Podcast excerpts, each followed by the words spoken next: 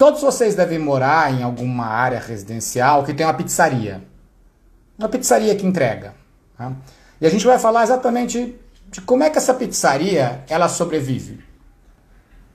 Ela sobrevive do relacionamento que ela constrói com o arredor, o bairro, a vizinhança.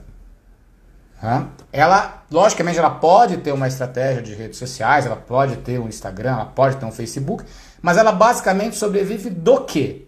Ela sobrevive da estratégia que ela tem de relacionamento com as pessoas que estão perto dela, que são inúmeras. Inúmeras. E assim como uma pizzaria convive com essas pessoas, porque todo mundo que está em volta dela come, né? Vocês podem fazer a mesma coisa, porque todo mundo que tá, está em volta de vocês tem dente, tem boca e precisa de um cirurgião dentista.